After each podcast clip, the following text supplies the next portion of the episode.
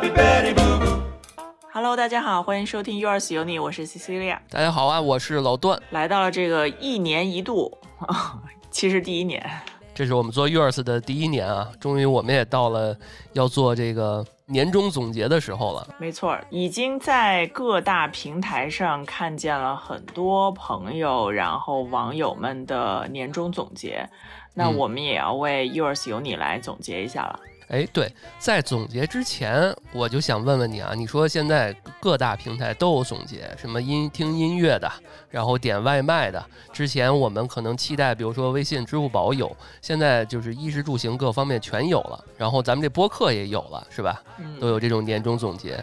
你你你是怎么看待大家喜就是喜欢去转发去看这个年终总结的？我觉得它确实是一个能够发朋友圈的素材。既然做了嘛，而且它都有直接的跳转，让你去发给朋友，或者是发到朋友圈里，然后它的设计也比较好看，然后确实感觉说，哎，也可以给自己做一个总结，看看这一年在这个 APP 干了点什么之类的。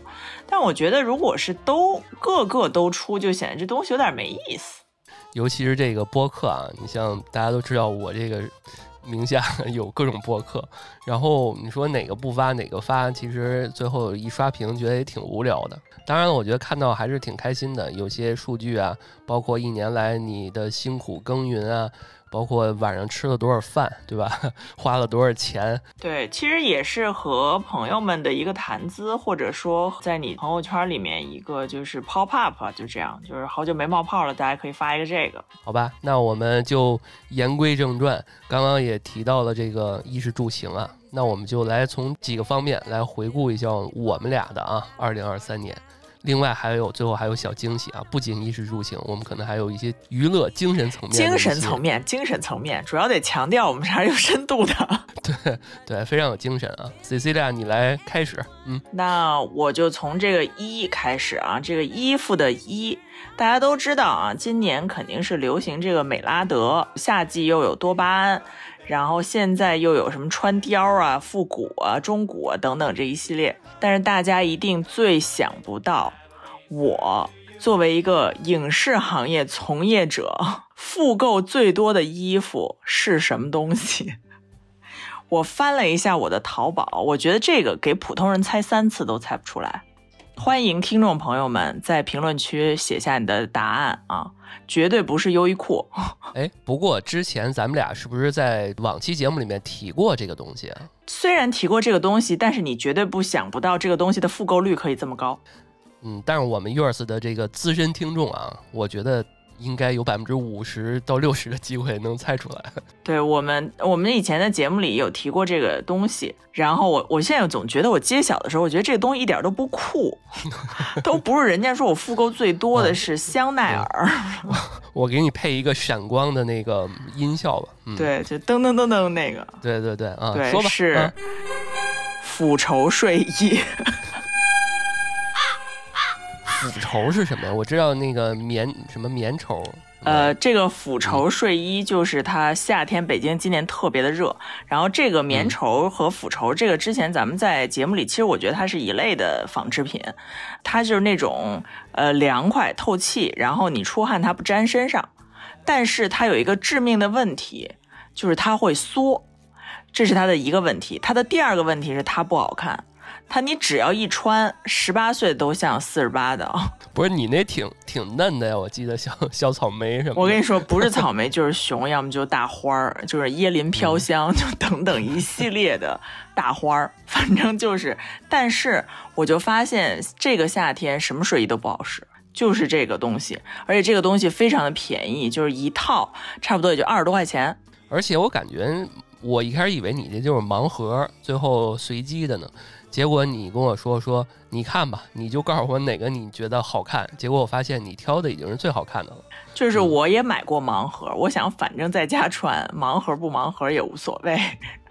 然后就出来很多什么红红配绿、小兰花之类的。但是这东西确实啊，如果听众朋友们夏天今年夏天还是四十度以上的话，可以搜索一下这个产品，真的比其他的棉质的呃小背心儿、小短裤要来的凉快，就是不好看。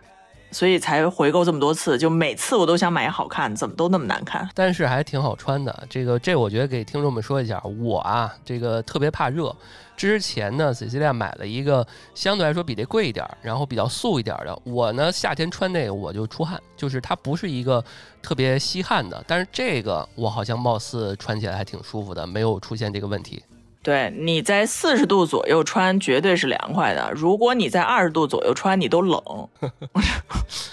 对，这个多买几个可能也是因为缩水啊。你说咱们这年终总结就从一个二十块钱的东西说起，不行，我得再说一贵一些的，最意想不到的购物啊。嗯，我现在开始给大家讲讲我这个眼疾，就是我这个跟眼睛相关的这个东西。我本身在二零一五年的时候是做了近视眼的手术，然后呢，嗯，大家都知道近视眼手术之后呢，它可能会有一阵子的，就是像眼睛特别发干。现在就是我看电脑或看手机时间长了之后，也会感觉有一些干眼的感觉。呃，然后呢，我在春季，比如说容易过敏的期间，眼睛就会非常的痒。我之前就是。一直还跟老段说呢，我说这眼睛怎么这么痒？而且我眼睛不能沾水，一沾水我就感觉就是疯狂无比的痒，然后就挠到那个停不下来。你老揉，而且有时候晚上我睡着了都能被痒醒，就是这种这种难受。后来我就发现了一个东西，叫眼部除螨纸巾。嚯，你都没听过吧？你听过眼睛里还能长螨虫这件事儿吗？啊，不是眼眼睛皮眼皮外边啊，里边也会有螨虫吗？螨虫这个东西其实是在脸部，就当时以前咱们那哦看过那个看过那个满庭祛斑霜，满庭对我都知道这个面部除螨什么什么这，我都用过。小时候长青春痘，我妈就给我 涂这个。然后这个纸巾其实它是一个医用的东西，然后它其实就是帮助你擦眼角。呃，因为我不是眼睛，除了用这个医院开的眼药水之外，然后我就为了防止，就是我老揉眼，然后因为化妆嘛，老有一些这个东西残留在眼睛里面，叫擦不干净，或者说怕洗不干净，我就用这个眼部除螨纸巾。然后来擦这两个眼角，管用吗？贵吗？呃，我觉得是非常舒服的。擦完了之后，就是感觉你眼睛很干净，然后并且它不是那么的，而且我一直认为湿纸巾这东西会不会很刺激或者是什么，完全没有任何感觉，直接擦就行了。但它就会稍微的三十九块钱五片，大概是这个价格，大概还行，就是一次用一片儿啊。每天都要用吗？我是我什么时候痒我就用这擦哦，然后或者我感觉我今天这个妆没卸干净，这眼睛很蒙，就有的时候那个药水进去之后感觉有点不舒服，我就用这个擦。因为我觉得有一些洗眼药水儿，我之前也买过，但我总觉得那洗眼杯也不干净，左右眼串着串着那个什么，而且它一般洗眼药水用完都很凉，我就不喜欢那个收缩的那个感觉。其实太凉反而不太好。对，我觉得这都成为你的这个。非常搭配的这个床上用品，因为我特别就是我这眼睛痒困扰了我很长时间，因为从大学开始我就必须去那家庭医生那儿去开这个专门治眼角痒的这个眼药水，就是你在外面买眼药水根本就没有用。然后这个后面我还发现了一个东西，叫做干眼喷雾，就比如说在你看电脑时间长了之后，我这个眼睛或者在飞机上，呃很干，咱们基本上的一个解决方法其实就是滴点眼药水儿。对吧？这个眼药水肯定是你得把眼睛睁着然后滴进去的。但是我的这个干眼喷雾是你闭着眼睛喷的，你把眼睛闭上，把这个喷雾喷在眼皮上，你就说这东西厉不厉害？然后眼睛球里边就湿润了。对，这是什么黑科技啊？你别管，反正我就觉得挺厉害的。我别管，听众们想知道你这给给。但是具体啊，具体它是一个什么原理？我觉得可能是。呃，我觉得到时候我给大家贴一个这个介绍，在这个效果下面，效果立竿见影是吗？喷完就舒服。我觉得喷完了之后是很舒服，你别管它眼球里面到底是不疼了还是不痒了，但是就是喷完很舒服。你这别管，有点吓人，你知道吗？听众们马上就要搜了，你一说，我也不知道，有有点不敢我这个带货可能不是那么的，对于产品向来不是很专业，但是我这气势绝对有，这 你绝对意想不到。我跟你说，这干眼喷雾是喷在眼皮上的。呃，我懂了。那个，你看啊，我们现在说的是一这块儿，这个 C C 亚都已经止不住了，开始这个床上用品两件套开始 就已经已经放在床头了啊，就所以放在这儿来说。那接下来我来给大家介绍一个吧，是一牌子，然后我也给 C C 亚介绍过，就是我一直在关注的一个品牌叫 So Good。呃，名字也挺挺有意思啊，就是有点谐音啊，so good，它是那个灵魂那个 soul，然后名字叫灵魂虎。大家可以去他那个淘宝店看一看。我最近非常迷他家的衣服，受到 Cecilia 表扬的有那么一两件，基本上都是他家的衣服。他家是什么风格呀？就有点偏日系。这几年啊，大家去看小红书啊什么的，都有那种国潮小众品牌，什么跟什么 Cry Center 酷喊中心这种，就是我感觉它比那个要稍微的质量和价位都高一个 level，而且它跟那个阿那亚。一个区吧，不是在那个几期咱们总去的那个，有一个大篮球场，它好像跟那边还有一个联名啊。然后三里屯好像哪儿，还有一家线下的店，挺好看的。我我觉得大概比如说一个长袖四五百啊，就我觉得跟应该是跟 Zara 差不多一个价格。然后羽绒服呃应季的那种的，就是新款什么的，一千多一点儿，不是特别贵，也不是很便宜。反正就这么一个价格，冷帽最近很火的那几个，它有几个颜色也不错，然后二百块钱啊，也就是这样。呃，我看了一下，身边也有一些非非常潮的朋友，也会经常 发他们的一些文章什么的，大家看一看他们公众号文章也不错，也很很好看。然后他把那个 logo 那刺绣还做过地毯，就是你明显感觉他除了衣服以外，帽衣帽这些以外，可能还要出一些其他的周边的一些家居类的产品。对对对，就感觉挺用心的整个设计，不是那种胡乱卖的啊。对，没错。接下来你来说一说今年接触古着的事儿呗。接下来啊，今年我买了我人生当中的第一件古着的 Burberry 的风衣。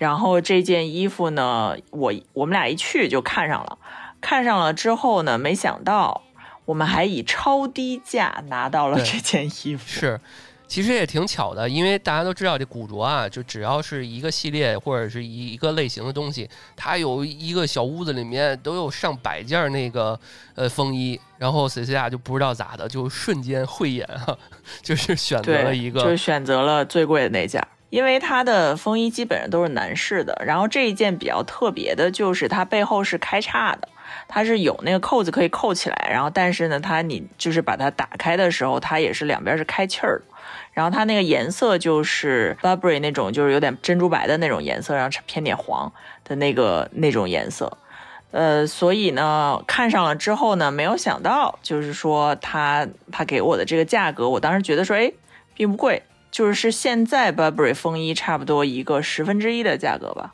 确实，我觉得就挺有缘分，因为当时买完之后是一个挺帅的一小哥，对，一小哥非常的害羞，然后就跟我说啊，是吗？那我帮你再烫一烫，因为那个衣服吧，本来它还是有一个衬，就我觉得它可能那个年代做的时候是里面可能有棉衬或者是什么，然后它里面那衬丢了，所以就剩了一个单衣。其实风衣也没关系，就是如果是单着的话，它那个衣服也很沉。然后非常的厚重，呃，他就说，哎呀，那我这衬找不着了，那再给你便宜两百吧。本来就亏了，又又 对，又再亏上然后后来没错，然后后来那个等就是加了他们微店铺的微信，然后都回到家了。他说，哎呀，这个老板今天跟我说这件衣服其实不是这个价格。就得比这个钱还得贵一千块钱，然后他说既然卖给你了没关系，但是就告诉你这个是当年签名版 Burberry 签名版的一个那个风衣，就是非常非常老了，应该是我查了一下，我记得当时我发那个 ins 馆没写错的话，应该是一九六几年的，能够感觉它的袖口都有一些磨破了，然后这个衣服是带一点年龄感的，所以我觉得还挺有缘分的。嗯，毕竟那么多衣服都没看上，然后这一家呢，就是我们去，基本上每次去逛，我觉得都会有点收获，不管大的小的。呃，他们家呢，整个店员的氛围都特别友好，不是那种特别凶的，然后也不是那种冷漠的，呃，就是都是那种比较友好，可以给你帮你介绍的，并且介绍完了之后都还不错的。我觉得可以安利一下这个我们被低估的复古老白这家古着店，在北京通州的北京通州。呃，宋利福尼亚啊，宋庄的艺术家村里，对，店小叫小铺还是小宝？每次就觉得对，反正就是这个艺术家社区里。然后，如果你去，我觉得宋庄其实是一个被低估了的地方。我们去了几次，觉得其实都还蛮好的。而且这个东西的价格，如果你放在鼓楼卖，或者是放在五道营卖，那这东西完全就是另外一个价格。其实就是人跑的稍微远一点，能够遇到一两件你自己喜欢的，其实我觉得这东西特别值。所以这个复古老白我还是蛮推荐的。嗯，他们家没有什么首饰。呃，因为我觉得复古首饰现在的水也比较深，我差一点儿就要花两千块钱在五道营买了一副莫奈，我记得应该是莫奈两千多，然后小香也是两千多，差一点被踩坑。如果不是当时我被冷风吹了一下。反正就是提醒大家几句吧，就是这个东西它一深，这个水一深呢就有点没数，所以大家可以就是自己真的是喜欢再买，因为这个东西也是量力而为，我觉得丰俭由人。嗯，对，古着需谨慎吧，啊，因为毕竟有些人他懂的人啊，他可能就当做一个资产去投资了，这咱们就管不着了。但是如果你刚接触，还是得有个慧眼。呃，当然，我觉得啊，这个我我们就不揣测人家是不是会做生意啊。我因为首先你每次穿的时候，我之之前我记得有几次都是有你朋友在，他们第一时间都说这好看，对吧？他没有问过说这个什么时候买的，就第一直觉就觉得，呃，特别适合你。这我我亲眼听他们说，我都听到一两次。对，就是每次穿出去必有好评。到时候我要把这衣服的这个照片粘在 show notes 里。好好的再显摆一下，然后呃，有一小插曲特别逗，就是咱们他不是在那块儿开了两家店嘛？咱们第二次去的时候，那小哥在新的店，我当时还在想，我说不会上次那事儿给他贬了吧？贬到一个呃新的一个店里面啊？当然可能开玩笑啊，两个店衣服都特别多，店员都是年轻的男男女女们，我觉得首先购物的体验就很好。啊，所以推荐大家去看一看，衣服有的也不太贵，满足大家这个淘衣服的这种快感。对，它不是那种全部都是高奢或者是轻奢的那种古着，它有一些普通牌子，然后也有一些很有设计感的东西，就是你要淘要看。然后我觉得古着这个东西吧，因为我也不是特别在行，所以就是其实就是买一个喜欢或买一个适合自己。然后且不管你是适你适合自己之后，你还得是有一个我觉得可接受的价格，对吧？reasonable 的价格或者 affordable。所以就是呃，觉得这个东西你要花太贵的钱，好像又有点没必要。因为可能我对它的喜欢的程度，就是因为它好看。便宜有有感觉，有年代感嘛？因为他那日系比较多，好多都是昭和系列的，什么小皮夹克，还有那种赛车服。我看店员的微信，他那个穿搭都特别的有腔调。嗯，没错，我就特别羡慕他们能把那种颜色好多能配的很好看的人。我就是对颜色，就是我实在是我不懂。还是提示一下，我们这次就是纯感受上、体验上的安利，我们也没有任何广告啊。这个提示一下，没收钱啊。好吧，那衣服这一块儿，我还确实看了一下，我今年也没买什么新的衣服什么的，所以我们也就不多说了。我们进入到下一个环节，就是这个我们一直期待着要，本来想先说这个民以食为天嘛，我们要说一下吃的。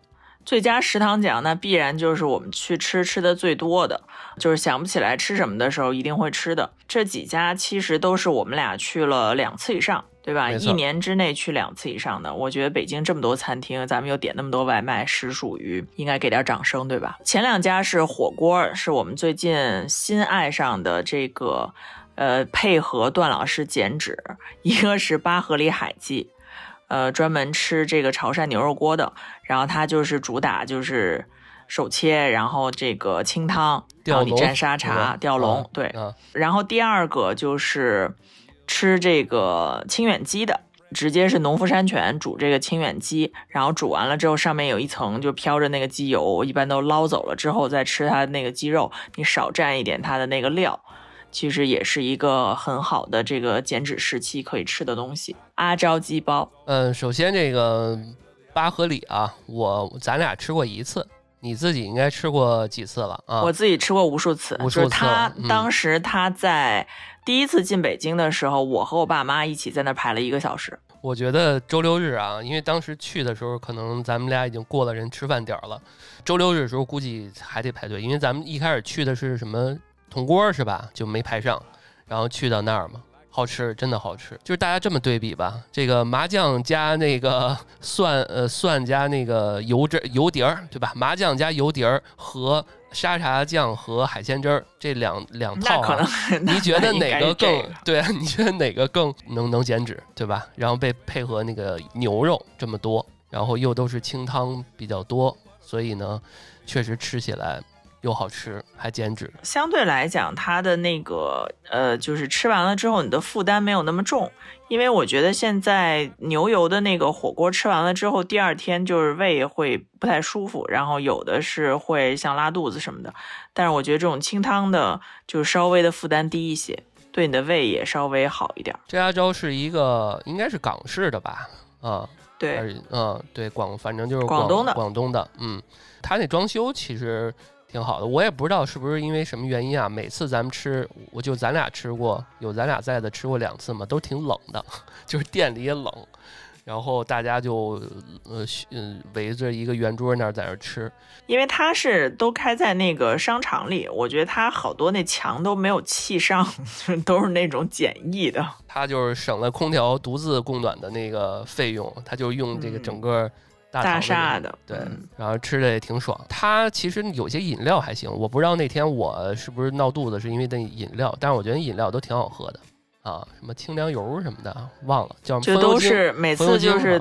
对，风油精就是每次都是你们，如果是朋友几个人去吃的话，都是可以互相互相尝尝，对，尝一尝。什么白花油什么，我记得还是什么蛇油还是？对对对对，就反正挺猎奇的。就至少你这在外边那些餐厅，就基本上喝不到这种对对啊饮料，有特一些特殊的，还有那个什么鸡油饭是吧？什么油饭那个非常香，非常非常香。嗯，好吧，那我们接下来就是这个说了鸡，说了牛。那我们再说说羊，也不能放过羊啊，不能放过羊。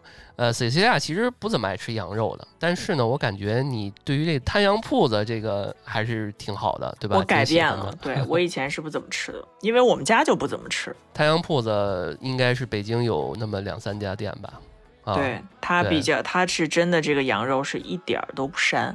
咱们去的两两次都是通州的这个，我觉得推荐朋友们，如果人多一些的话，就可以点他那大份的，点他那个白的那个滩羊滩羊肉，对吧？对，咱们到现在都没吃着那个，因为咱俩都人太少了。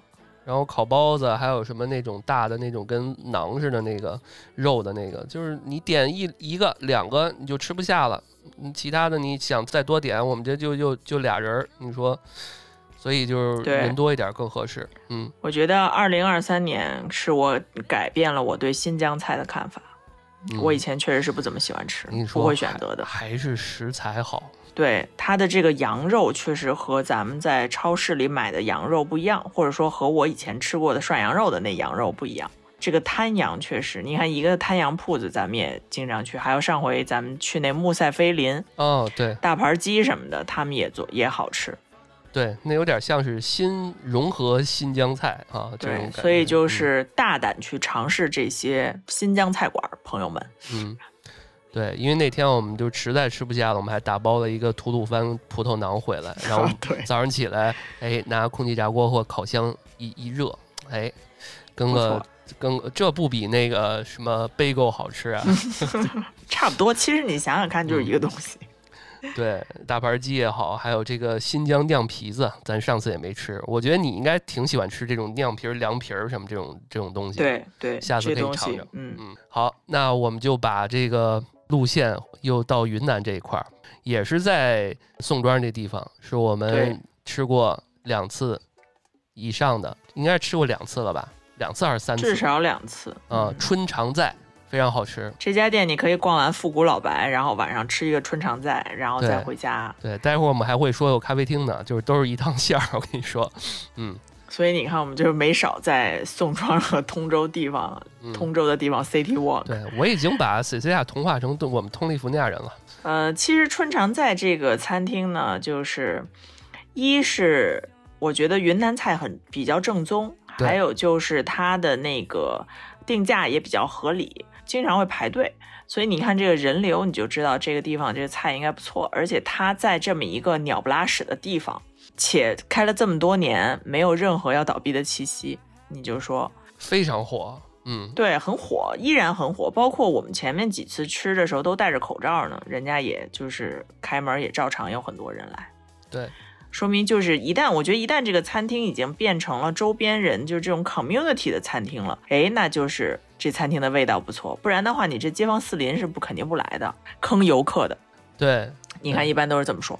不过游客也没不不怎么来这边了，现在都往环球影城去走了。那那那那边餐馆坑的也挺多的。所以如果大家喜欢吃云南菜的话，可以来春常在。然后我比较推荐吃的那个肥肠儿，哦，是那个对干锅肥肠，干锅肥肠儿，然后你还有里面那个土豆泥的那个，叫呃酸菜老奶奶洋鱼。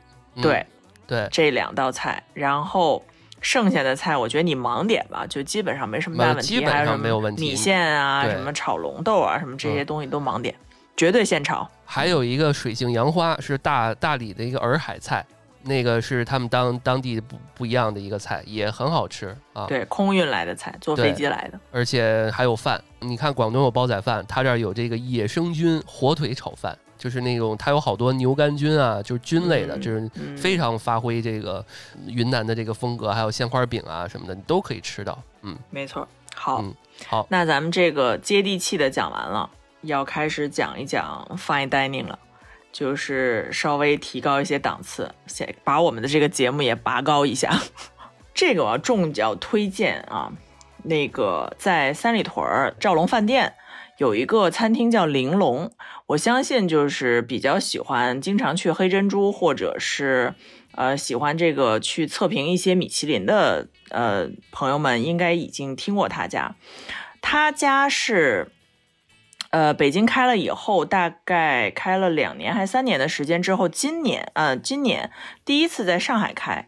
在上海开的时候，我记得他三月份开始，我们是三月份去吃，然后他在那儿筹备上海的时候，就已经被大家预定满了，一直预定到六月份，你就根本吃不上。这么抢手，对，然后北京的价格，这是一个九零后的主厨，然后北京的价格基本上是上海打折，就是上海比北京的 set menu 的价格还要贵，所以如果大家有一些，比如说逢年过节啊，或者说一些就想仪式啊，家里的这个 anniversary 啊、birthday 啊这种，就可以想想吃一个稍微就是环境好一点的，呃，完全可以摒弃一些什么 TRB 啊什么这这些来玲珑试一试，然后它是中餐里面的 fine dining。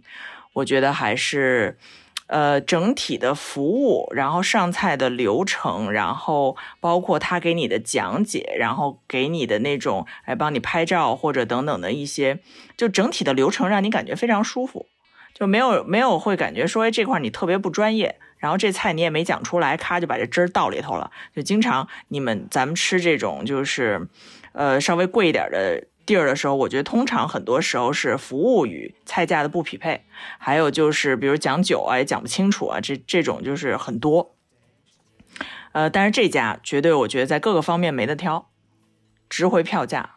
呃，如果想有需求的话，大家可以去试一试。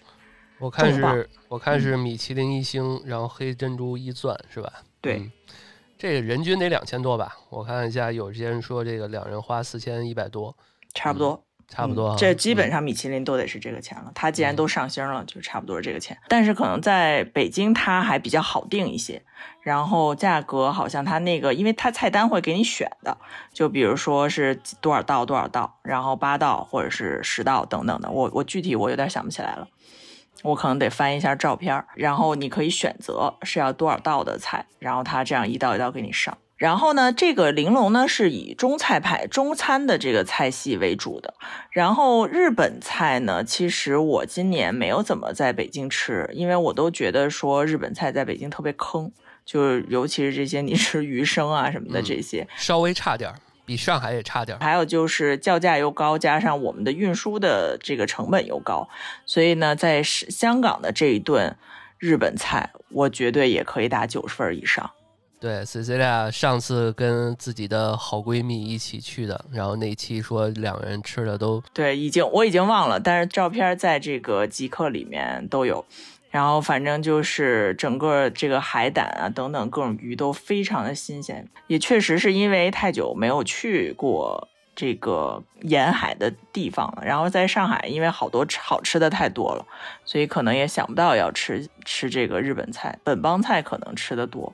所以大家如果看有哪种喜欢的，喜欢什么风格的，或者说你有比较建议的，或者听众朋友们有哪个是你比较喜欢的这种 fine dining 的餐厅的话，也可以在评论区给我们推荐，到时候我们也可以去打卡。然后那个，其实我们之前说到之前讲过的什么香港什么的，我们之前也提到过，比如说在南京吃的这个鸭子，对吧？也非常好吃。然后另外还有一个，我们刚刚走走到云南之后，我们其实还去了一个，也去过两次的店。那我再补一下，就是呃重庆饭店。我们重庆这个地方也要打一个坐标。嗯，重庆饭店咱俩也去过两次，对吧？对，嗯。什么辣子鸡啊、水煮鱼啊、什么毛血旺啊，这些蒜泥白肉，对吧？然后还有这个凉粉儿，川北的这个凉粉儿，呃，咱们其实吃的都整体来说都不错。哎，我这都咽口水。我觉得重庆饭店的菜品和那个之前咱们比较火的宜宾招待所，嗯。呃，我觉得那个宜宾招待所是你每天都是大排队啊，天天排队。我不知道现在还排不排啊？至少我那次去的时候，我觉得活生生在外面站俩小时。对，呃，反正如果是和这个就是相喜欢这种菜系的话，你可以到这个重庆饭店来试一试，因为感觉它这个重庆饭店呢，就是有一种驻京办事处的感觉，所以会相对来讲，而且就是一种国营的感觉。对吧？里面的姐姐们，我觉得他就是国营的，就是有一种就是全是招的本地的那个北京的那种大大姐在那儿。对啊，然后那个全部都是那个后面梳一个那个带着卡子、带着一兜把那个 头发盘里头，然后给你那个点菜，然后一进去就是有那个山水画。对对对，那种，因为它是二楼式餐厅，然后也有一些那个包间儿什么的，包间儿，然后有它有房间，其实就是一个酒店。对，一些因为之前这种传统的城以城市和省份命名这种叫什么饭店什么的，基本上就是酒店加呃这个餐厅，就是符合当地口味的餐厅这种综合类的一个酒店。对，所以大家也可以去，就是当个平替吧。我觉得就没必要去排那队。对，因为我们之前做了好多游记啊，包括大连，我们也吃了好多好吃的啊。这就大家可以听我们往期节目了。吃这一年我们差不多就聊到这儿了呗。嗯，我们这一年可真是没少吃。对，当然了，线下店我们呃餐厅我们去了这么多，然后刚开篇我们也提到了这个外卖，我们也没少点。那我们就来说说说这个外卖，我们常点的，我们青睐的哈。我这个最佳美团，最佳美团餐厅。必须要颁给我最爱吃的麻辣烫，然后我啊声称我应该是点遍了我们家周围至少小十家麻辣烫，因为我每次都觉得哎这家有点远，因为这个距离我是有点距离的。然后基本上有的时候他太忙的话，他就把这个外卖给关了啊。然后我每次就会想说，那我点点家周围的，每次拿出来就没有他这个好。向大家推荐，重磅推荐欧记麻辣烫。大家一定要去！我在现场可能吃过三四次，然后点外卖不计其数。哦，你还去现场吃过？现场吃过四五次，而且我还是专门驱车跟我朋友从我们家这儿开到那儿去吃的。就爱它，对吧？你说你爱吃麻辣烫是跟你爱吃火锅是一套的吗？就是一套的，应该是一套体系。但我不知道以后口味会不会变啊？但是最起码这家麻辣烫是我五年以来的最爱。那外卖还有啥吗？嗯，还有老段最喜欢吃的姚记王。哎，你别说我最喜欢吃，咱俩不是都都吃吗？如果有欧记麻辣烫，我不要吃姚记王。这个姚记王啊，是我们退而求其次的东西。当然，它肯定好吃啊，因为这个减脂的人。你说这个姚记王，你点了有没有十次以上？我觉得咱俩加起来可能有十次，在你那儿都得有十次了。我就我在我这儿我就不计其数了。我跟你说，你看。我有几次，对，有几次姚记王打钱，对，有几次你都睡着了，我这还吃着呢啊，就十一点、十二点什么的，因为它有的时候它开的特晚，它是一个平替，平替的是什么呢？平替是之前咱俩没少点的炸鸡，对吧？但是晚上你觉得吃炸鸡又又太罪恶了，呃，这永顺炸鸡还有京 A 的那个什么优航的这些炸鸡，对吧？都不少。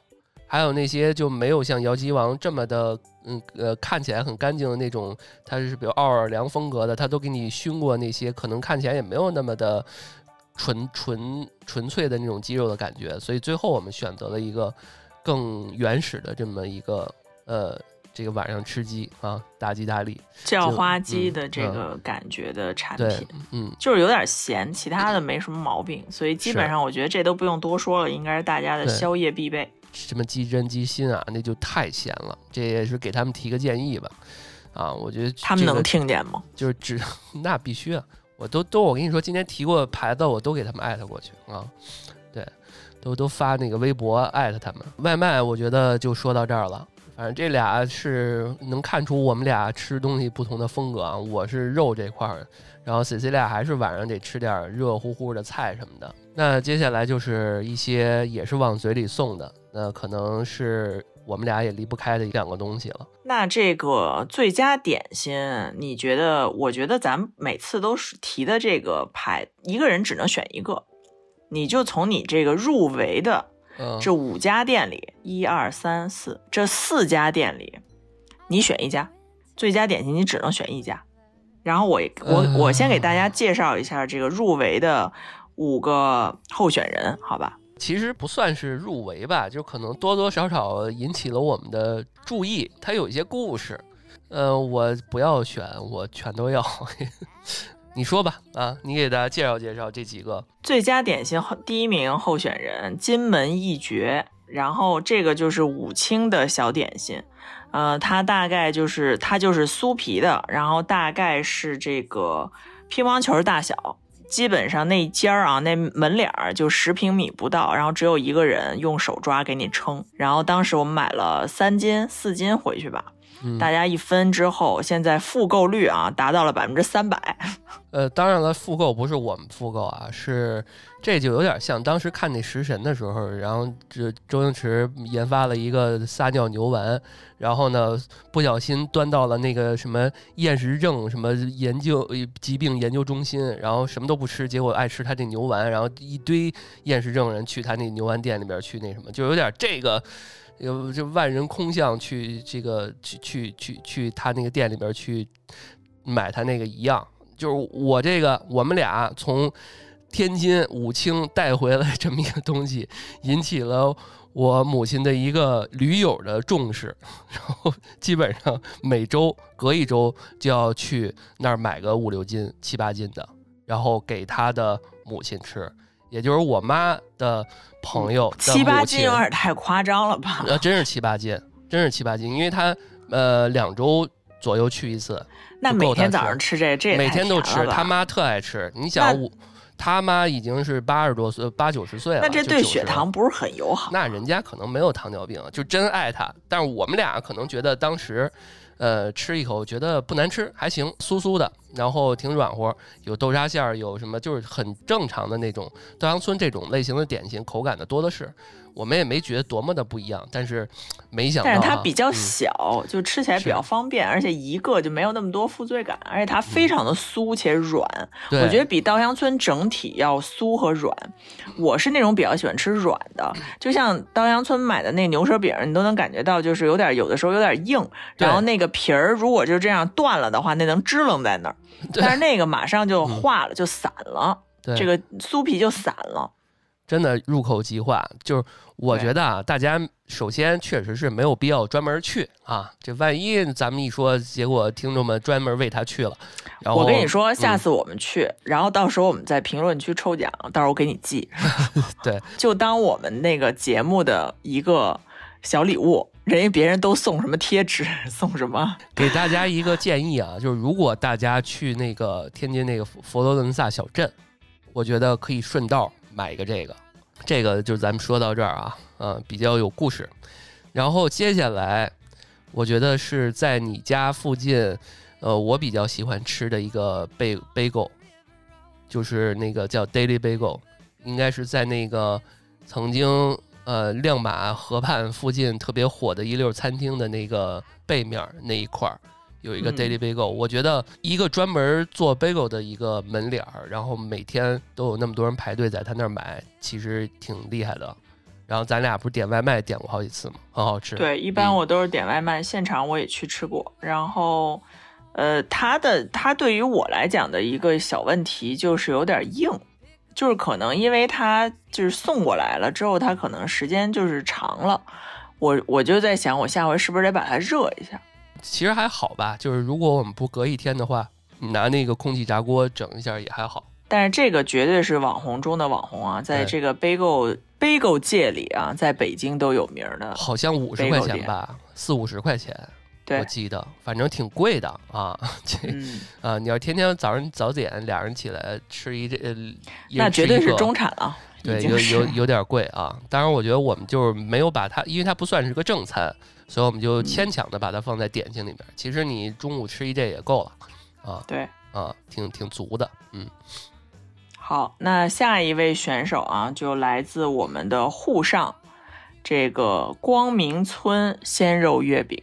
嗯，此时必须这个这买这东西可费劲了，我跟你说。首先，我当时去的时候，光明村这个地方是个酒楼，所以呢，他的这个酒楼开店呢是早上起来十点，然后我就是天真的以为你的这个外卖窗口也差不多是十点才开门，因为他那个外卖也会卖一些什么熟食啊什么的，呃，豆制品啊等等，就是一样的，和普通的餐厅的外卖窗口是一样的。但是我没有想到，在我十点半到了以后，已经排出去了至少一公里，我真不夸张，八八百米到一公里吧，我还我都没有看到那个头在哪儿。这个排队，而且都是买这个鲜肉月饼，然后这个鲜肉月饼的问题就是它没有办法，呃，你说我很快就能拿到，因为它是一炉一炉的出来，跟那个咱们去南京买烤鸭是一样的。所以就是说，当你没有办法控制它到底是有多长时间，然后人家就跟我说，你这个位置啊，从这儿到那前面只要俩小时，你你这时候是不是就在找那个 黄牛？我都没找黄牛来找到我，而且那有很多黄牛，我挑了一个面相比较好的阿姨，然后那个阿姨卖给我的，而且她是一个人好像是限购四盒，对，哦，还限购。所以我当时好像就买了四盒，因为我那箱子也装不下那么多，特别逗。那个黄牛那阿姨还说，看这个是那个那个 re，这个是这个 receipt，就是你你要开发票吗？扫这个二维码还可以开发票。这么这么好的服务，所以就是，然后我一看这个加了这个阿姨的朋友圈，我就发现哇，天南海北的东西，上海的特产她什么都能买，就是只要哪儿排队她就能买什么。鲜肉月饼这东西对于咱们北方人来说，就是没有普通的那种月饼或者什么的，咱们的接受度高，因为它里面确实是整块肉，然后外面是酥皮。不是那个，就是咱们嗯平时看见那个黄色、呃琥珀色的那个月饼外皮，其实就你拿起来之后，我觉得和那金门一绝那点心差不多，比那点心稍微大一些。而且在它刚出锅的时候，我真的没有忍住，我吃了一个之后，哇塞，简直是真香！这十块钱花的真值，哎就多加这十块钱。哎，可能我不是特别能吃得惯啊，就我觉得到现在为止，我对这个肉的月饼都不是特别的感冒。对，可能你没吃惯。就是我拿了一盒给那个我朋友，那个他说他们办公室人都抢疯了。嚯，可能我得跟你一样，就是刚出锅，我得先来一口。嗯、就或者你吃的时候，在那个空气炸锅里面炸一下。哦，好，第四名的这个入围者啊，齐贝林巧克力，来老段讲一下吧。呃，这个也特别有渊源啊。我们之前去南京的时候认识了，也不是认识了吧，就是面基了我们的友台啊、是这个冲浪商店。然后他们有一期节目做了一个呃讲的一纪录片，其中呃讲到一个环节是这个齐贝林被誉为中国的威廉旺卡。最近那汪卡不是特别火吗？那甜茶演的那个，大家可以去淘宝店看一下，这个叫齐贝林。一开始我俩，我给他，我给 C C 家介绍时候，然后有一个正好是人家做宣传片儿，我们以为是一老师傅做的，结果我们俩看了一下那宣传片儿，是一特别就那种理工男的那种年轻人，然后很是他年轻对，对。是他创立的品牌，然后他做那些特别有意思，每个嗯那不就是包装也很好看，然后每一个巧克力的口味都有它的故事感，比如大人的酸，大人的苦。对吧？对就是这种，你就觉得哇，就是大人的酸应该是什么感觉？还有就是什么蹦嗯迪什么之类的，就是那种。爆破草莓、山楂立啊方，什么多肉酸橙，就是他把巧克力啊，就是玩成了花儿。我觉得中国把巧克力这东西做的这样已经非常不容易了，因为我们好多的，比如说小时候你也吃过麦丽素，它其实也在还原麦丽素的东西。除了麦丽素国内的品牌以外，你就想不到还有一些什么巧克力品牌是国内的了。对吧？其他你像那个称霸我们这么长时间的那些，基本上都是国外的。对，好像咱们只有马大姐、徐福记，《西游记》对，《西游记》就是那应该是啊金那个金金币金币巧克力。金币巧克力啊，对，这个确实感觉把我们的巧克力提升了一个档次。对，呃，嗯然后呢，还有就是它的每一盒的包装都不大，就不会让你感觉到我这一盒吃不完，然后这巧克力变味儿了。其实它的那个包装都有密封，然后并且这个一盒正好差不多就是一个铅笔盒大小吧，对怎么说吧，嗯一个铅笔盒大小。然后我觉得呢，如果拿来送给送给这个一起的这个朋友啊，或者是同事啊，我觉得就是挺有，就是你能把这个呃巧克力讲一个故事，把这东西送给他，而不是真的就是说我真的买一个，比如说我给你买一个费列罗，或者是现在。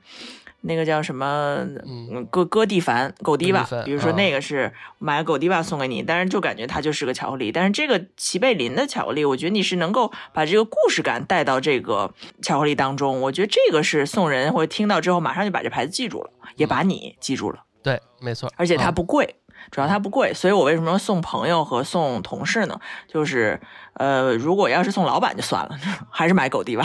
对，呃，我觉得补充一下，你说这不贵送朋友什么的，可能就是越是很好的朋友，其实更容易是说，呃，送一些比较呃贴心的，然后平价的，然后可以多多次对，我觉得就是那种嗯熟的，对，嗯，嗯，所以如果这四个啊四选一，我会选择齐贝林。那我必须选鲜肉月饼。嗯，好，嗯恭喜这两位获奖。好，那最后没有充值啊，没有充啊值。最后说说咖啡吧，啊，呃，我们去过一些咖啡厅，然后呢，因为其实好像比起去年来讲，嗯有发生了一个变化，就是呃，CCI 斥重资买了一个咖啡机，对吧？这之前嗯我们也提到过，然后我们在家喝咖啡的次数会比较多。除了我们，就比如周末真是要去一个一天都在外边玩儿，我们可能多少喝一杯。在之前的节目里面，我们也提到过哈，基本上都是随随着我们当时 City Walk 也好，去别的地方玩儿啊，我们也都提到过了，这就不多说了啊。这个我们说一说，我先介绍几个我通州这边我觉得还不错的，可以推荐给大家。这个哎呃 HK 加这个就不用说了，呃，基本上通州嗯第一吧，应该是。呃，露营风格，然后里边呢落地窗，门口有好多露营椅，还有包括它后面做一些这个设计师品牌的一些包啊、皮具啊、户外风啊，其实给人的整体的感觉非常好，而且它也是一个 pet friendly 的这这么一个店啊，我经常看牵着大狗就进去了啊，在通州整体来看也算是比较洋气的一个咖啡厅了啊，适合大家去打卡。我看了好多做住城四区以里的人专门也去那边店去看。而且我好朋友做的那个列叔的那个那个 IP 形象，也经常一直是在他们那个店里面去展示的。没去过的话，推荐啊。其实你们通州还是挺有挺多可打卡之地的，对嗯吧？对，这也是在宋庄啊。然后另外有一个纹身，几个纹身师开的店，就是 XA XA。我们俩一直不知道这该怎么怎么怎么读啊。这个夏夏，还有什么虾虾什么的，就不知道怎么发啊。呃，也是挺有意思，但是我最近看到是他们好像转风格了，开始卖一些简餐更重，估计也是因为这两年可能活活不下去吧，就是光卖水可能需要搭配一些吃的才行，提升这个销售额嘛。然后有毛之地，有毛之地呢，咱俩也去过。它那个地方呢是身处在，就是你一进去，因为它是有两个鹅还是两个鸭子呀？啊，然后整个店鸭子，然后反正我是坐在树里，就是那种嗯感觉，它是一种热带雨林的 feel。嗯对，生生态环境很好，比如琴叶榕或者什么橡皮树，能能长到都三米长得很好三米高的嗯那种啊，然后环境很好，而且呢，那地儿呢是离居民楼和办公楼比较多，所以去那儿的人都是带小孩儿的，然后呢，也可以跟宠物玩儿，然后环境也不错，简餐也还可以，意面啥的，然后它的那个甜品都是一个鸡蛋，就是蛋鹅蛋什么还是鸭蛋，就是那么一个蛋壳的样子，所以还是有点自己特色。没去过的，比起刚刚那 HK 啊，我觉得稍微的推推荐感弱一点吧。如果刚刚那是五星，这就给个三星半吧，三星半的推荐值。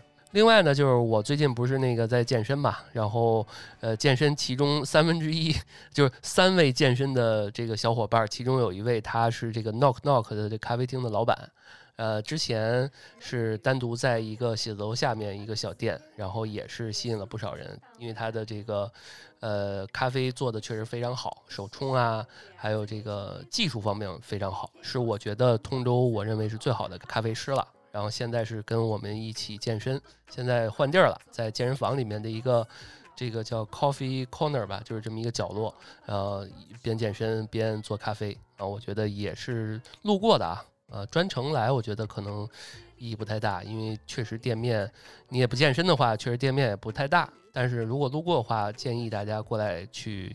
呃，打卡喝一杯，你就这么说。如果想和我一起健身的话，我欢迎我请你喝咖啡。对我们听众啊，住住住特远，然后专门在通州办一健身卡，为了跟我健身，是吧？如果有通州的小伙伴，确实可以来试试。我觉得那个健身房的那个环境也感觉不错，就是呃，它是一个健身工作室的感觉。对，呃，所以如果你是喜欢这种撸铁，然后又喜欢这种没有人打扰，然后比较安静，然后且干净的环境的话。嗯，是还是蛮合适的，是，嗯，非常有情怀的一个老板啊。好，那接下来把时间给这个 Cecilia，我就着重给大家介绍一下玉吉岛咖啡吧。就是其他的咖啡店，因为我对于咖啡的这个东西确实不是特别懂。呃，如果你要说从口感呢，或者是油脂啊、色泽啊这些，我就不往这个方面跟大家说了。其实就是玉吉岛咖啡有一个小故事，在二零一六年。或者是二零一五年，我有点记不清了。反正是我刚回国的那一年。我和呃我另外一个朋友特别琢磨着想开一个咖啡工作室，然后就想什么东西跟咖啡能够结合起来，然后呃能不能开一个线下的实体？我觉得可能大部分的呃留学生或者是说刚回来创业的肯定会考虑过咖啡厅、酒吧或者什么就就这些这些事情。然后呢，我们那天呢是从这个七九八有一个咖啡学校，然后在那儿听完课之后，然后呢我这个朋友就说顺义开了一家咖啡店。这个咖啡店的评分什么就是新开的，然后但是呢，就是业界评论很高。呃，我们要不要去看一下？尤其是当时那个地方是在荣祥广场。我记得，嗯，它那个地方呢，就非常的有，呃，美国或者是加拿大那种就是小镇的，或者是那种感觉。因为那个地方，呃，大家都知道美国 L A 什么大农村，然后基本上一个 square 就是来一个什么新，我记得那边就是新城市广场、时代广场，然后其实进去之后都是这一排平房，然后中间一块停车场，呃，所以就是和荣祥广场那种感觉特别像，呃，所以我们当时我们俩就去了，去了之后店里基本没人，老板是一个中年，我觉得偏中老年。我都不能说人家是老年中年人，鸭舌帽，鸭舌帽，对，很嬉皮的那种感觉的一个大哥。然后大哥很喜欢摄影，喜欢拍照。然后我记得那个时候店里有好多照片大哥的小红书叫做过设计，从事咖啡，爱好摄影。对，然后呢，大哥呢就是给我们讲，因为那个时候啊，我们对于这个咖啡还停留在这个拿铁、美式、摩卡阶段。就对于手冲什么红西湖什么这种，我压根儿就是还没学到那儿，你知道吗？嗯。后来呢，就是这个在这个大大哥这儿喝这个咖啡，然后他就那用红红西湖，当时给我们讲这咖啡怎么回事，怎么萃取的，哗就给我们弄出来。然后，并且我印象很深刻，拿两个 Wedgwood 的杯子，就是进口的那么一个茶杯、咖啡杯的那样的。然后。我就感觉这间店好有调性，好有文化呀！主要因为他讲了好多东西我不知道。呃，然后这个时候呢，我们俩喝了之后觉得，嗯，好喝。我记得我朋友当时喝的应该是耶加雪菲，我喝的是龟夏还是是什么，有点想不起来了。然后呢，这个大哥呢还给我们拍了照片儿，然后加了微信之后还说，这个我不是这个故意拍你们啊，什么什么，因为我爱好摄影什么的。这个是刚才给你们俩拍的照片，就是请惠存，就是这种。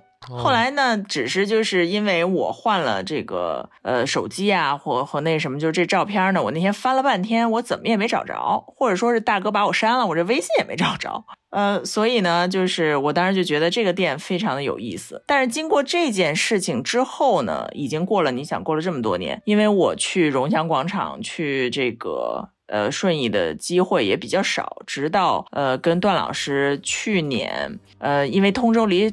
顺一算近，然后我们俩就说，哎，那再去玉吉岛看一下。没有去那个花海来的啊啊，对哦 对，去花海没看到花，然后说去，我说，哎，忽然间想起那儿有地方有咖啡厅可以喝杯咖啡，然后进去之后没有想到，我的天呐，完全不是二零一五年的景象，那个人那叫一个多呀，差点都要跟别人拼桌了。对，嗯。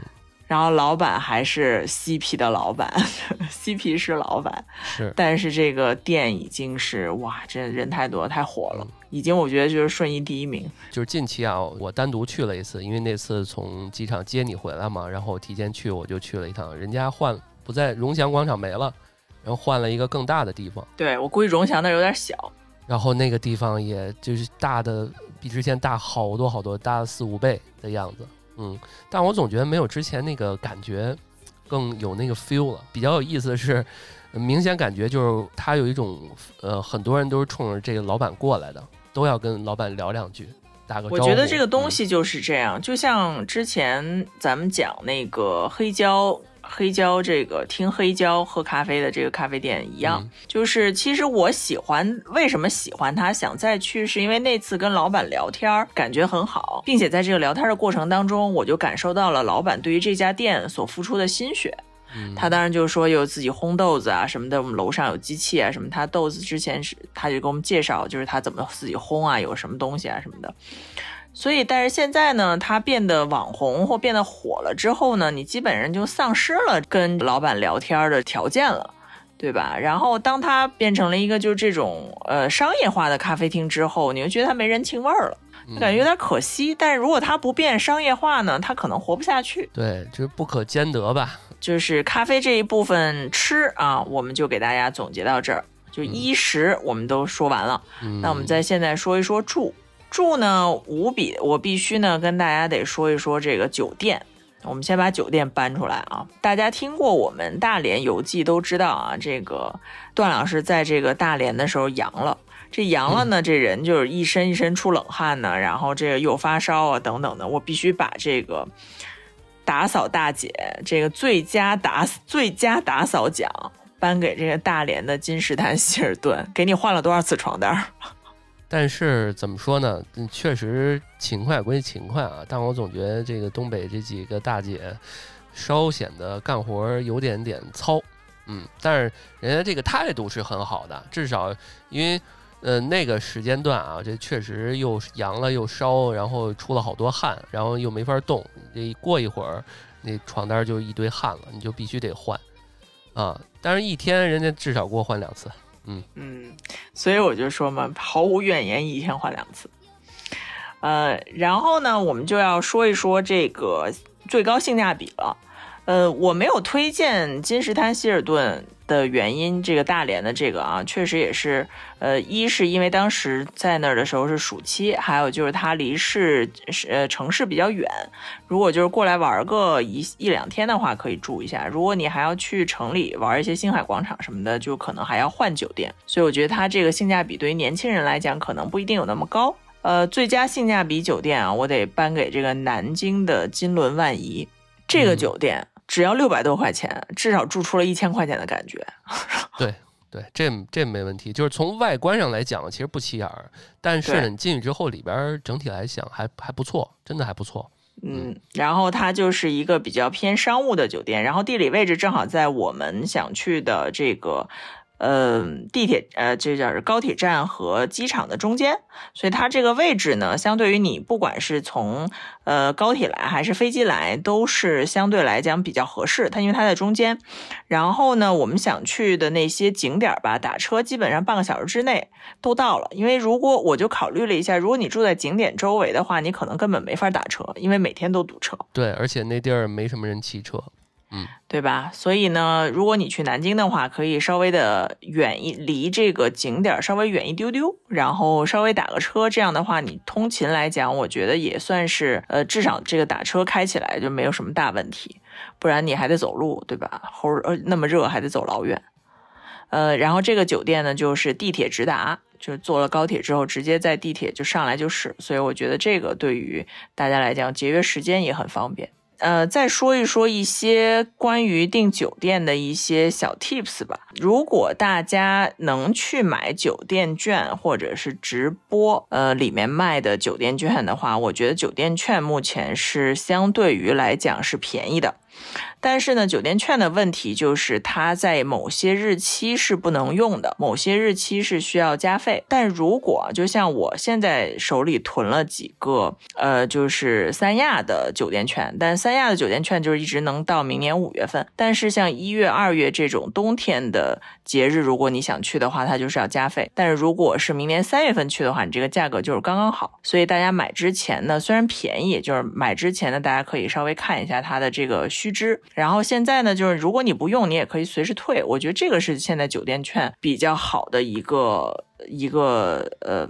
规则吧，就不会像以前我订了酒店不去，这酒店钱就一分不退，很很多都是这种条款。还有一种呢，就是呃用你的信用卡去预定，呃不管大家是其他的银行我不知道啊，大家可以搜那个招商银行的掌上生活，然后在里面会有一个酒店的礼遇，然后看你的卡或者是看你的那个他给你的折扣，就是你你每一个卡它不是有有些卡是送。比如送洗牙，有一些是送什么，就是看你具体那张信用卡，它是有没有送这个酒店的优惠。然后如果有优惠的话，你在信信用卡上面订的酒店，完全都是比携程和飞猪上的价格至少要便宜。我觉得至少得便宜个百分之十到百分之二十，甚至具体酒店具体分析吧。但是我觉得大家可以查一下你的信用卡礼遇，这个其实是有些有些时候我们被忽略的一个点。好，那我们就为大家住就介绍到这儿，然后呢，我们就开始这个说行哈，衣食住行到最后一个部分行。呃，行这个，呃，我们当当时在计划这个的时候，其实我们把这个词拆开来看了。首先，旅行，我们确实在 Yours 的这个专题这一块，我们今年去了一些地方，嗯，不多不少。嗯，包括最年初的时候去缙云，包括阿那亚，到南京，到上呃到那个上海，咱其实你也去了啊，广州呃不那个呃香港，还有大连啊，这些都去过了。然后大家我们也做了相关的一些呃这个节目，大家可以去听一听哈。然后旅行还有这个行动，行动呃也算是我们的这个衣食住行里面其中一个了。呃，你觉得你有什么行动？我先说啊，我的行动是我开始减肥健身了，这也是我的一个开始做的一件事儿，就是有这么一个行动起来了，这么一个一个状态。嗯，行动啊，我开始做播客了呀。你都做一年了啊？你有什么感受？对啊，我这这是我就是我今年开展的最大的行动。嗯。不仅做博客，还做了俩。对啊，这已经达到了我的人生巅峰。你对西西老段满意吗？其实说实在，我是不太满意，但是我又没有更好的办法来改善。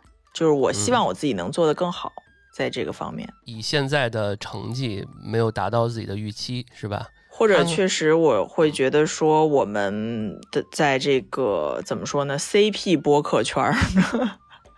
没混出名堂是吗？对对对对，可能还需要一些 buff。啊，日更播客还是有有一个门道的。嗯，如果现在我们想起来做啥，可能也不行。Yours 呢，到底的定位跟日更有什么区别？可能也是我们要仔细去想一想的。呃，我觉得就先这样吧。做播客这件事情啊，就是咱俩以咱俩这个来看的话，还现在说什么都有点早啊，先坚持下来。再说，对，每次这个段老师都说你先更新，你别管别的，你想太多没有用，先更出来再说。对，这就是很像那个现在大家鼓励去，如果你想做自媒体、做 B 站的话，就以拍视频的条数来说，你别管你自己想要达到什么目标，你先更新出一百条再说，慢慢来吧。因为这个对于我来讲，不是说对于你来讲做播客，嗯，这个是一个。最新的行动，其实对于我来讲也一样，对吧？咱抛开我之前做那个播客不讲，这个对于咱们俩来说都是一个新的开始。好，那我们就把对播客的一些想法留到明年的年初计划吧。嗯，对，确实太累了啊。那我们再盘点一下我们的一些醉的体验。我先说一个啊，我先说一个。刚刚其实吃的提到那么多美食啊什么的，我觉得那个呃最好吃的那个 Daily Bagel，我特别安利。虽然它贵一点，我但我觉得吃的很好。你想起来了？你现在对？但是呢，这个 Less Less Bagel 是吧？Less 它是叫什么来着？人家不叫 Less Bagel，Less Burger，Less Burger，Less Seafood，Less Bake。Let's Let's bake 啊，Let's bake 啊，对，那我就说他这个 Let's bake 啊，我不管了，以后咱们这商务接不了的就也罢啊。这我们买过他家两三次，对吧？呃，嗯每一次吃起来，可能我们也没没点过其他太多的，因为咱俩也不怎么爱吃那种特齁甜的东西。但是呢，呃，就我们点那嗯那两三次，总觉得硬了吧唧的，就是不好吃，然后不知道哪里怪怪的，然后又结合我一直关注的一个 UP 主啊，他这个深度的测评了一下他们家所有的吃的，呃，大概他下了一个，因为我觉得我们不用特别的呃谨慎的说这，人家那么大的 UP UP 主，人家都直接生怼了，我觉得我们也没什么不好意思怼的，而且我们也你就说，你就说这 UP 主的结论是啊什么？结论就是说他家就不是自己做的，有点像是直接预制的啊，就是买蛋糕坯，呃，不也不是买蛋糕坯，就是说他们自己有工厂，早就做好了，然后呢，嗯。呃，冷链过来，然后到这儿直接烘一下，加热一下就卖了，啊，因为只要是好一点的面包房、面包什么，你都知道后边儿那人那透明玻璃人都有那面包师在那儿做呢，对吧？现场做，对，因为他家这个店铺的位置以前在，呃，以前是一个珍珠奶茶，大家也知道珍珠奶茶大概的这个面积有多大，就不是很大。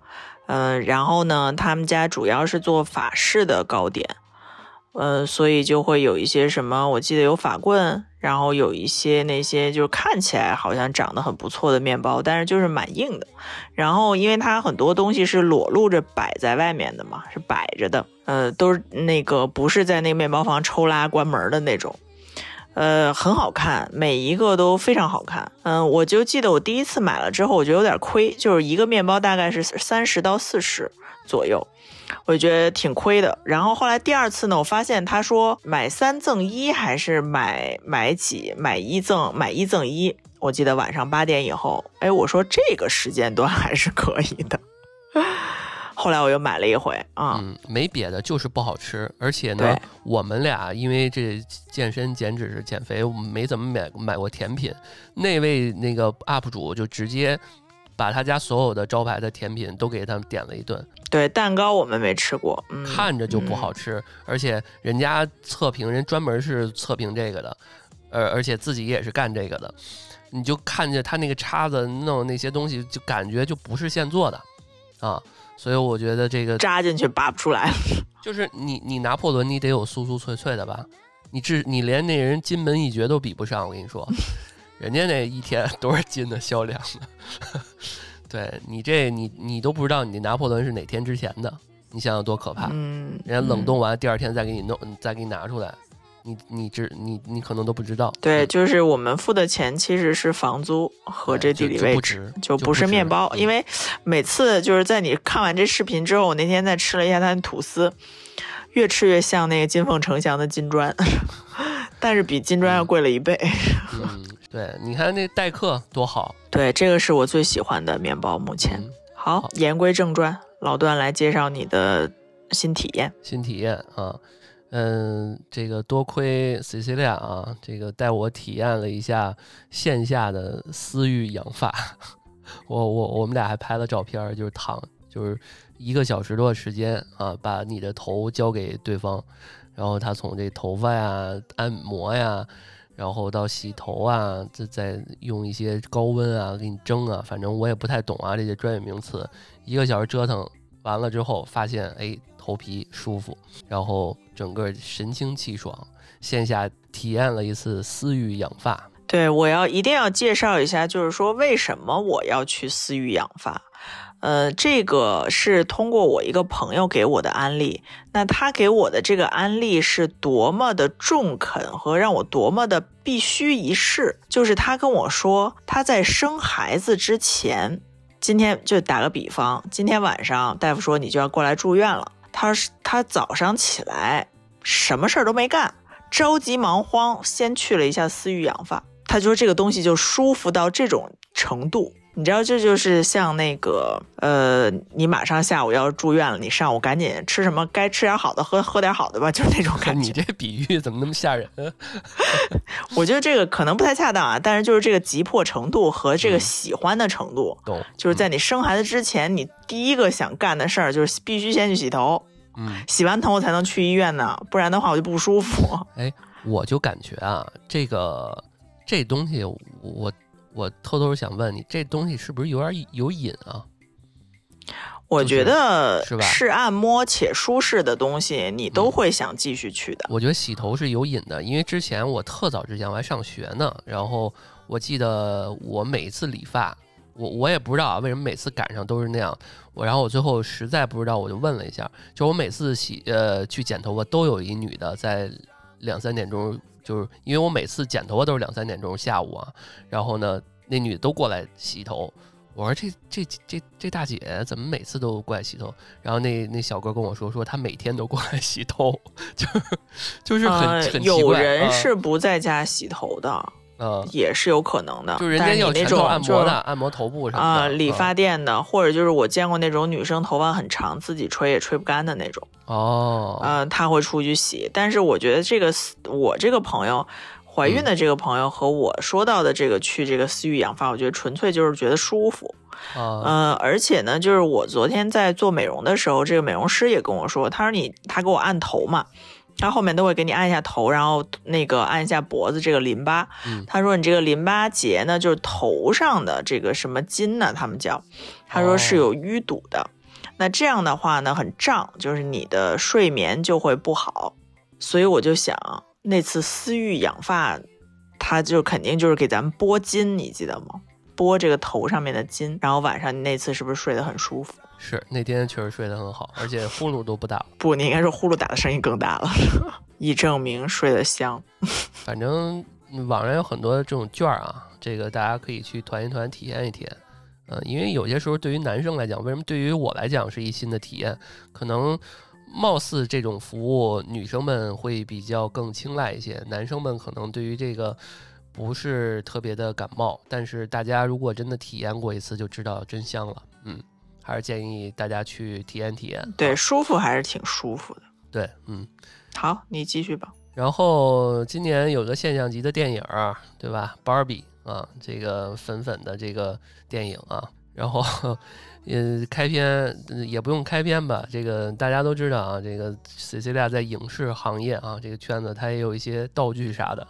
呃，那天 看完电影，他给我打扮了一下啊，给带着。穿着粉色的睡睡睡袍啊，然后戴着芭比的假发，涂着芭比的口红。对，嗯，这样吧，这个这期节目，这个如果过多少啊，我就自爆。你就把那个 G G R F 的那个图片发上来是吗？对，是我我得想一想。Hi Barbie。对，我得想一想。这个老段 cos Barbie。对，关乎我的这个声誉啊。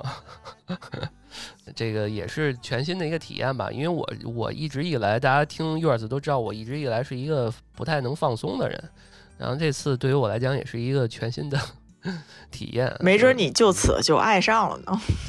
Cosplay，嗯，是，嗯。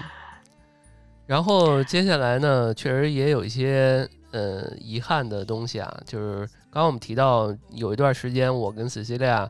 呃，没少去探这个宋庄附近的一些店啊，也提到了一些，比如说这个我们什么先生的小院吃那个什么鱼那个啊泡饼，对，然后鱼头泡饼，然后炖炖那个豆角，对，还有刚刚提到春常在什么的。然后另外有一次我们俩也去了一个叫百花深处小呃小小。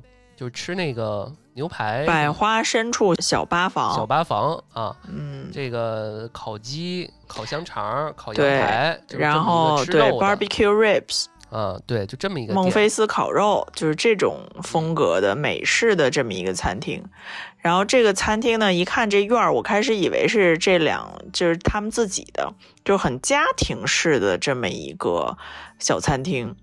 然后其实呢，你就想在通州宋庄这种地方来做西餐的话，且做这些就是很需要时间的西餐，其实还蛮呃蛮有风险的。我就想说。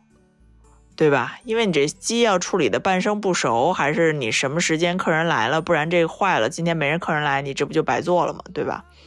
它不像中餐，你咔一炒就完了。嗯，所以这个呢，就是当时我们俩去了第一次，我就特别逗，我就想想，我觉得这主厨特别搞笑，就他从里头这个炒完菜之后，就开始这个坐到一桌，跟另外一些这个隔壁店的老板开始聊天儿。然后呢，就说起来这个菜你得用什么酱，然后用哪个好吃？你看我今天做的这个好不好吃？怎么着？然后我们俩呢是那个店里唯一的一桌客人，然后可能老板娘就觉得有点吵到我们俩了，就说哎不好意思啊，这他就这样。然后我说没事没事，我说那个哎这个是叫，我当时就想哎可以介绍一下这个。呃，介绍认识一下，因为这个感觉呢，这个大厨呢非常有故事。他自己说我是当时北京最年轻的行政主厨，这句话非常就是吸引到了我的注意力。然后我就想呢，跟这个大哥搭讪一下，然后万一呢，这个到时候能够聊聊天、做个节目什么的。我当时出着这个目的，但是呢，我当时没有注意到他的年龄，然后我又呢把自己的年龄想的太小了，我猛然的叫了人家一声叔。我跟听众们朋友说一下，这个我跟因为这年龄也不不用太瞒着啊，因为我们俩在之前三十三中年危机也说过我们俩年龄啊。然后这男的比我还小两岁。他不是八几年的吗？啊，对啊，他比我小两岁啊。妈呀，他与我同龄，我叫人家叔。对，就是就大概啊，我因为我就是给听众们大概一个感觉，就是。所以大家你能知道当时社死的是谁吗？就是我也社死了，他也社死了。但但是呢，这一个段非常尴尬的对话结束了之后呢，他把我记住了。然后，但是我就是很可惜，第二回我们这个去完那个。去完他那吃饭之后，没有跟他留下任何 contacts，就没有跟人家留个电话、加个微信什么的。结果人家店没想到不开了，就是一个非常遗憾的一个事情。因为我感觉那个大叔应该不是大叔，sorry，大哥应该还挺有故事的，所以就是比较遗憾。谁要是有哪位听众朋友们去过百花深处小八房，那告诉我们。嗯，是现在路过都不想进了，因为他现在改成一什么七龙珠主题的，看着就不太好吃。对，那餐厅一看就不好吃。嗯，对，就是以这种为噱头的，没有回归到这个餐饮本质的，我觉得都不太想想想进去。嗯嗯，那聊聊今年最开心的事儿吧。今年开心的是，我受到了 C C a 的感染啊，文化熏陶。对我们互相熏的怎么样？对我们互相熏陶了一下啊。这个 C C a 这个女方代表啊，对带我熏陶了一下各种音乐剧啊、话剧啊，这从我的文文学造造诣上啊提升了不少。我我们之前也做过相关节目啊，比如说海鸥啊、代价。还有那个，我们本来想做啊，这个没时间做。这个他弥留之际，在这个台湖看的，呃，非常悬疑，是金广发的啊，也看了。阿依达是在那个国家大剧院看的，阿依达那特太牛逼了。那个，呃，什么是当代的这个，呃，舞台技术啊？就是舞美的顶峰了，差不多。我感觉就是它整体舞台效果，然后加上舞美多媒体。我感觉到就是已经就是很厉害了，不是那种三 D 的电脑的，而是真正把这东西搬到舞台上是实景，而且他一遍一遍演这个舞台，应该是在五年，至少有五年以前了，因为我呃亲眼看到过导演，就是他的这个整个舞美的制作基地是在地下。然后我就亲眼看见这导演自己登到那个假山上去，就凿，然后喷漆，就是说你这颜色不对。那个老外咔爬上去，然后自己跟那儿喷，就是就是到这么一个敬业的过程。嗯，太强。你想，如果你坐后面，你哪看得清呢？但是就是很认真。嗯，包括呃，这说完，包括还有茶花女，这个我们也做了呃节目，大家可以没听过的啊，可以去听一听，因为我相信很多的听友是可能是听完听完我们这一期的年终总结节目才知道的我们啊，那可以听一听我们的其他的往期的节目。嗯，对我接受这个老段的熏陶，就是熏熏陶了我的这个 live house 看这些乐队，嗯，然后我们去了一个 mono，去了一个超级市场，我觉得这个都是非常的震撼的。然后，尤其这是我为数不多在 live house 里面看过的演出，这可能是第二次，就 mono 是第二次，超级市场可能是第三次。所以你想，就是他给我的感觉还是既新鲜又又震撼，是不是还是超值的？嗯啊，对，这个绝对是，而且确实氛围感会不一样，和在家听和在车里听这个 CD 的感觉是不一样的。嗯，能够感受到。呃，我觉得这东西很神奇，就和你看戏剧在现场是一样的。其实我们这一整个的这这说的这三个呃部分，其实都是你在现场去感受这个乐手、演员、歌手，然后营造出来的给你的这个氛围，就是和你看电视和看电影它就是有区别的。所以我觉得我也呼吁或者说建议听众朋友们，如果你喜欢谁或者你想看什么剧，你就买票。进到剧场里，进到这个音乐现场里去感受，我觉得它带给你的感觉一定和在家里是不一样的。对，就特种兵，就直接就走，背包就走就完了。嗯，其实超级市场我们去南京，也就是基本上跟特种兵差不太多。嗯，对对对，还是挺挺挺爽的。嗯，然后那个你还去，因为之前咱们也做过节目嘛，就是 Bruno Bruno Mars 的这个，你去上海看的。嗯。对他这个也是一个英国的呃创作型歌手吧，然后没有想到就是说，本来以为很小众，但其实票卖的还蛮快的。然后呃他在中国也演了很多场，在广州啊什么的都去了，然后歌迷还挺多的，所以喜欢他的那种小清新风格的，也可以多去听一听。我看那个 Taylor Swift 的那个纪录片儿，那要要上那电影了。我觉得咱们到时候可以周末去看一看。哦，已经在院线上了吗？啊，对呀，嗯。哦，那绝对可以去看一看，嗯，看一看如何。我记得这个，我大学的时候我们上过一门课，专门讲音乐的。然后那个老师一遍一遍的提啊，这个是在二零一二年，听众朋友们，二零一二年一遍一遍的提，Taylor Swift 是如何从一个 Country Music 的歌手变为现在的巨星的。我记得超级清楚，其他这门课讲了什么我已经不记得了，但是就是他说的这个话一遍一遍讲，我记得可清楚。好吧，那我们在节目的最后，呃，来许个愿吧。二零二四年，我觉得咱们有的时候许愿都喜欢许这个特宏大的，比如什么家人身体健康啊、万事如意、十全十美啊这些，我就我觉得我就不说了。呃，我就说一个比较微观的。呃，我就是希望二零二四年能够打开我做民宿的一年，呃，然后这个呢，确实与这个大家所说的这个啊，现在民宿挣不挣钱啊什么的，就与这个挣不挣钱就是不是强相关。当然，没有人不想挣钱，但是我希望这个东西可以打开一扇门，就是呃，带你多领略。其他的地方，然后把你的服务做好，我觉得这个是民宿一个非常缺失的一个问题，就是能够好好的做服务，且你把自己能够真正投身到这个东西当中，就是找一个呃热爱的副业，所以就是这个副业又加一。我的二零二四年的愿望也是跟你一样，是个呃想拓宽一个新的边界，做一个副业。就是我要成为一名 DJ，那你去我那民宿里打碟？打碟 啊！我我觉得我也不用特别的像你，我特别同意你刚刚说的，就是不要有一个特别宏大的，因为有些时候这些宏大的东西啊，你每年都当当做你的小愿望就包在里边的，就是 每年都自动勾选的，身体健康、赚大钱、这个婚姻幸福美满什么就这些。啊，这个等等等等，这些都是包在里边，这就不用多说了。所以我有一个小愿望吧，就是希望明年能邀请我的朋友们来线下啊看我打嗯打碟啊，就是来办一次这样的这个 DJ 的 party。嗯，无论在哪儿吧，啊，到时候对，无论无论在哪儿，然后这个是这个一定要在我们明年年底这个跨年夜听这个 DJ Leslie 段，对，啊，好吧，这也是创了我们 Yours 的一个时长记录了吧，啊，快两个小时的时间。我们这一年呢，其实也是浓缩到了这一百分钟里面。